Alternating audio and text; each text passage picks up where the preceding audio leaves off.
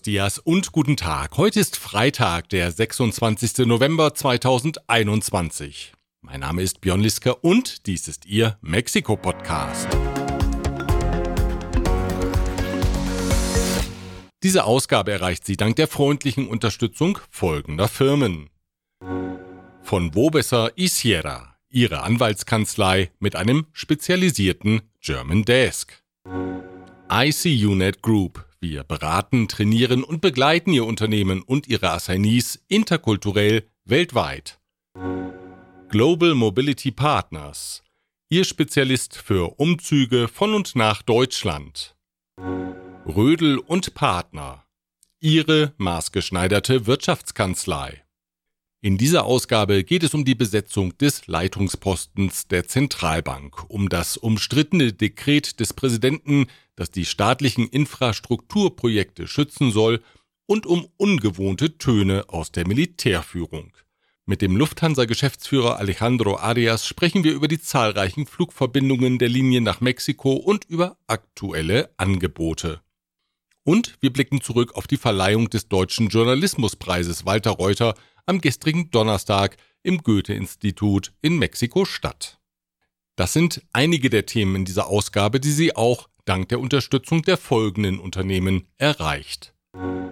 Evonik, ein weltweit führendes Unternehmen der Spezialchemie. Store KM, die Online-Plattform für Elektrokomponenten und Werkzeuge nach VDE-Vorschrift. Kernliebers, der globale Technologieführer für hochkomplexe Teile und Baugruppen mit den Schwerpunkten Federn und Standsteile. König und Bauer Latam, Maschinen und Services für die Druck- und Verpackungsindustrie.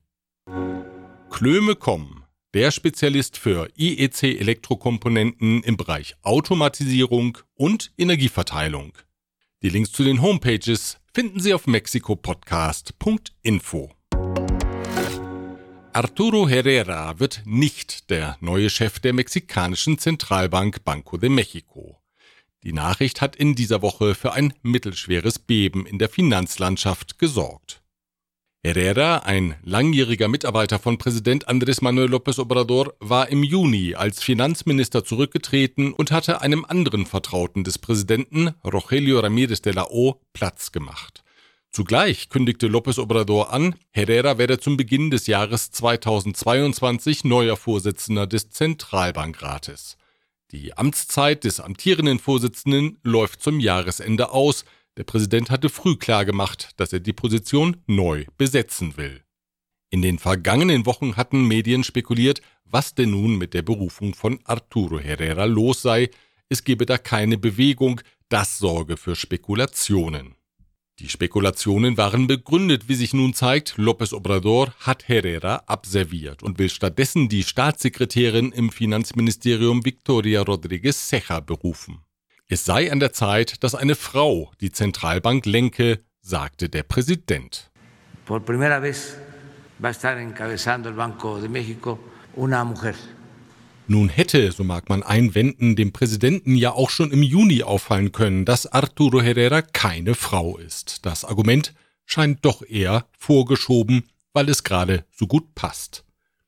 Wahrscheinlicher ist, dass es unterschiedliche Auffassungen über die Funktion der Zentralbank gibt. Arturo Herrera hatte im Juli in einem Interview mit El País klargemacht, dass er die Aufgabe der Banco de Mexico allein darin sieht, die Währungsstabilität zu garantieren. Präsident López Obrador hingegen will, dass die Zentralbank zudem die Wirtschaftspolitik der Regierung aktiv unterstützt und die Regierung, wenn möglich, mit Geld versorgt. Die nun nominierte Rodríguez Ceja beeilte sich, Vermutungen zu widersprechen, wonach sie als Werkzeug des Präsidenten in der Banco de Mexico agieren werde.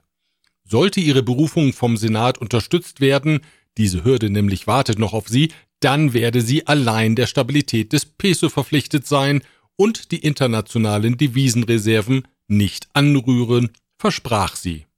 Cumpliré en caso de ser ratificada por el Senado con la función establecida en el marco normativo de esta institución.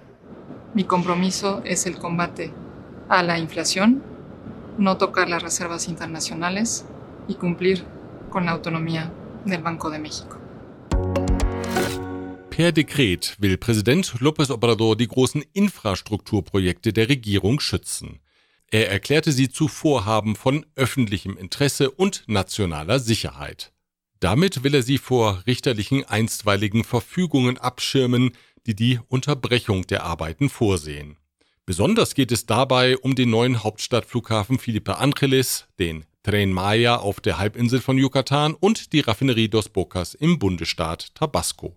Der Präsident fürchtet offensichtlich vor der Fertigstellung der Projekte eine Klagewelle. Für Verzögerungen sorgen Klagen derzeit vor allem beim Tren Maya, weil die geplante Streckenführung immer wieder an Gerichtsurteile angepasst werden muss. López Obrador sagte, das Dekret habe nichts mit mangelnder Transparenz zu tun, sondern ausschließlich mit der Einhaltung der Zeitpläne. Esto no tiene nada que ver con la transparencia. Las secretarías Todos estamos obligados a rendir cuentas. Die tatsächliche Reichweite des Dekrets ist umstritten. Die Nationale Anwaltsvereinigung hat die Vorgabe in einer ersten Reaktion als wirkungslos bezeichnet. Mit einem Festakt und einem Umzug hat die Regierung am vergangenen Samstag des 111. Jahrestages des Beginns der mexikanischen Revolution gedacht. Der Umzug führte vom Zócalo der Hauptstadt zum Campo Marte, eine Distanz von rund acht Kilometern. Zu bewundern waren 150 Charros und Teilnehmer in historischer Kleidung, darunter Soldaten der División del Norte und Adelitas. Auch historische Fahrzeuge und sogar historische Eisenbahnen aus der Revolutionsepoche waren zu sehen. Für Irritationen haben die Worte des Verteidigungsministers General Luis Crescencio Sandoval gesorgt. Der hatte in seiner Ansprache auf dem Zocalo die Bevölkerung aufgerufen, das Regierungsprojekt von Präsident López Obrador zu unterstützen. Politische Wortmeldungen des Militärs sind unüblich in Mexiko.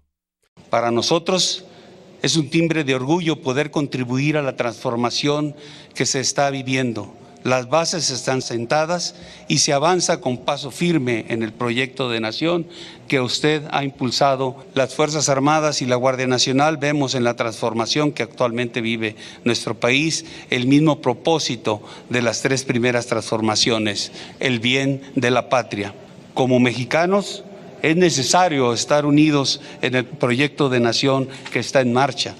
Regierungskritiker sehen mit Sorge, dass das Militär in der aktuellen Regierung einen immer größeren Einfluss gewinnt. Die Tatsache, dass das Militär die großen Infrastrukturprojekte verantworte und über immer größere Finanzmittel verfüge, mache es anfällig für Korruption und intransparente Praktiken, so die Warnung. Präsident López Obrador hingegen sieht in der Einbindung des Militärs die Garantie dafür, dass verantwortungsvoll mit den Finanzen umgegangen wird. Er verlieh in dieser Woche neben dem Verteidigungsminister auch dem Marineminister, Admiral José Rafael Ojeda Durán, Orden für ihre Ehrbarkeit und Loyalität. Presidente de México, que al mismo tiempo es comandante de las Fuerzas Armadas, decide entregar este reconocimiento a la honestidad del secretario de Marina y del secretario de la Defensa. Desde luego, esto incluye la lealtad, incluye la entrega, el compromiso en bien del pueblo, en bien de nuestra nación. Mexikos Außenminister Marcelo Ebrard hat von der UNO größere Anstrengungen gegen den illegalen Waffenhandel gefordert. In einer Rede vor dem UN-Sicherheitsrat sagte er, es reiche nicht, Empfehlungen abzugeben, es sei wichtig, die Hersteller zu verpflichten, den gesamten Lebenszyklus ihrer Produkte zu dokumentieren und so den Schwarzmarkt zu schwächen. México cree firmemente que no basta con que el Consejo promueva y fortalezca esquemas de gestión de armas y municiones, sino que es imperativo atender el ciclo completo de vida de las armas, con el fin de mejorar la identificación de riesgos y evitar que las armas caigan en las manos equivocadas. Die Rede stand im Kontext der juristischen Anstrengungen der mexikanischen Regierung, US-Waffenhersteller dafür zur Verantwortung zu ziehen, dass sie den Vertrieb ihrer Produkte nur unzureichend kontrollieren. Konkret kritisiert die Regierung, dass die Waffenhersteller große Mengen von Schusswaffen an Händler in der Nähe zur mexikanischen Grenze liefern. Sie täten dies in dem Wissen, dass es einen regen illegalen grenzüberschreitenden Waffenhandel gebe, so Mexikos Regierung. Obwohl das Militär die Kontrolle über den Zoll hat, gelangt unverändert Schmuggelware ins Land. Das hat jetzt der Einzelhandelsverband CONACO beklagt. Aus der Finanzbehörde SAT gibt es Unterstützung für die CONACO. Die Behördenchefin Raquel Buenrostro Sanchez sagte jetzt, mindestens ein Drittel der Waren, die in Mexiko vertrieben werden, sei Schmuggelware. So seien 40 Prozent der Textilwaren illegal ins Land gelangt, 35 Prozent der Schuhe, 38 Prozent der alkoholischen Erzeugnisse und auch an den Tankstellen wartet geschmuggelter Stoff. Einer von drei Litern Kraftstoff, die verkauft werden, ist nach Angaben der Behördenchefin Schmuggelware. Um das zu ändern, hat die Finanzbehörde jetzt dem Gesetzgeber vorgeschlagen, drastische Strafen einzuführen. So sollen Tankstellenbesitzer, die nicht die korrekte Kraftstoffmenge abgeben, mit drei bis acht Jahren Gefängnis bestraft werden können. Wer geschmuggelten oder gestohlenen Kraftstoff vertreibe, müsse dem Vorschlag zufolge mit Haftstrafen von sechs bis zwölf Jahren rechnen. Die Lufthansa nahm Ende Oktober wieder ihre Verbindung zwischen München und Mexiko-Stadt auf, die im Zuge der Covid-Pandemie eingestellt worden war. Dreimal wöchentlich geht es jetzt wieder von der bayerischen Metropole nach Mexiko. Darüber und über aktuelle Angebote spreche ich mit Alejandro Arias, dem Lufthansa-Geschäftsführer für Mexiko und Zentralamerika. Herr Arias, dreimal pro Woche aus München, täglich aus Frankfurt, auch wenn die Mexiko-Verbindung traditionell zu den gut gebuchten Lufthansa-Strecken gehört, ist das Passagieraufkommen wirklich bereits so groß, dass Sie zehn wöchentliche Flüge auslasten können? Ja, äh, Herr Liska, absolut. Also erstmal vielen Dank für die Möglichkeit, hier im Podcast äh, teilnehmen zu können. In der Tat ist es so, dass wir schon seit Mitte dieses Jahres eigentlich eine sehr gute Auslastung unserer Flüge ähm, festgestellt haben. Und deswegen auch war die Entscheidung, ähm, äh, unsere Frequenzen aufzubauen und die beliebte Destination München auch wieder im Programm aufzunehmen. Im Moment haben Sie eine ganze Reihe von Angeboten im Programm. So gibt es in der Economy Hin- und Rückflüge nach Europa für 15.000 Pesos im Januar, Februar und auch im Sommer 2022 habe ich da einige Angebote gesehen. Sind das jetzt die neuen Tarife oder sind das Black Friday Angebote, die man möglichst schnell buchen sollte? Eher das, das zweite. Das sind Black Friday oder Cyber Monday Angebote, deswegen gelten sie vom 24. November bis, bis nächsten Montag, also bis 19. November, sind die zu buchen. Und ähm, nicht nur Februar, ähm, Januar, Februar oder, oder Sommer. Also diese ähm, Angebote gelten für einem Jahr. Also das heißt, man kann innerhalb eines Jahres wieder zurückfliegen. Äh. Und zusätzlich fliegen Sie weiterhin nach Cancun, richtig? Wir fliegen zusätzlich noch zwölfmal die Woche Cancun an. Und zwar aber nicht jetzt Lufthansa äh, Kranich, sondern wir haben einmal die Eurowings Discover, die täglich Frankfurt und Cancun ähm, verbindet. Eurowings Discover ist eine Tochtergesellschaft von Lufthansa, die dieses Jahr, also im Pandemiejahr, gegründet wurde. Äh, und dann haben wir noch dazu äh, dreimal die Woche die Edelweiss. Die Edelweiss ist genau auch so mal so eine Leisure-Fluggesellschaft von der Swiss, die äh, zur Lufthansa-Gruppe gehört. Und zweimal die Woche haben wir eine Verbindung zwischen Wien und Cancun. Das heißt insgesamt Mexiko Lufthansa Gruppe 22 Flüge die Woche. Also es ist schon schon eigentlich eine sehr schöne Entwicklung und wie Sie schon anfänglich gesagt haben, Mexiko ist definitiv eine sehr beliebte Destination äh, für, für Deutsche und, und Europäer. Freut sich Alejandro Arias, der Lufthansa-Geschäftsführer für Mexiko und Zentralamerika. Also machen Sie sich gleich auf die Suche nach den Sondertarifen aber halt erst, wenn dieser Podcast beendet ist natürlich. Bis zum Montag, den 29. November, können die Tarife gebucht werden. Um die nationale Stahlproduktion zu schützen, will Mexikos Regierung ausländischen Stahl erneut mit einem Schutzzoll in Höhe von 15 Prozent belegen. Die Maßnahme soll ab Juni 2022 gelten und bis Ende 2024 schrittweise wieder abgeschafft werden. Die Investitionen ausländischer Unternehmen in Mexiko sind im Jahresverlauf gegenüber dem Vorjahr gestiegen. Wie das Wirtschaftsministerium jetzt mitteilte, beliefen sich die Investitionen von Januar bis September auf 24,8 Milliarden US-Dollar. Das sind 5,7 Prozent mehr als im Vorjahr. Im Vergleich zum Jahr 2019 allerdings, dem letzten normalen Jahr vor der Covid-Pandemie, bedeuten die aktuellen Zahlen einen Rückgang um 4,7 Prozent. Im Goethe-Institut in Mexiko-Stadt wurde gestern Abend der Deutsche Journalismuspreis in Mexiko Walter Reuter verliehen. Thema war in diesem Jahr, dem mittlerweile 15. Jahr des Preises, die Gewalt gegen Frauen. Deutschlands Botschafter Peter Tempel erinnerte daran, dass der Preis weltweit einmalig ist. In keinem anderen Land haben sich deutsche Institutionen auf derart breiter Basis zusammengetan, um einen freien Journalismus zu unterstützen. Y México es el único lugar en el mundo en donde todas las instituciones alemanas que están aquí, la embajada, las fundaciones políticas, el Goethe, todos juntos estamos trabajando eh, en este premio Rota. Entonces es algo de corazón para apoyar a las periodistas excelentes en México. Der Preis geht auf eine Initiative des Journalisten Jürgen Moritz zurück, der in den ersten Jahren als dessen Koordinator wirkte. Am gestrigen Abend wurde er von Botschafter Tempel für seine Verdienste gewürdigt.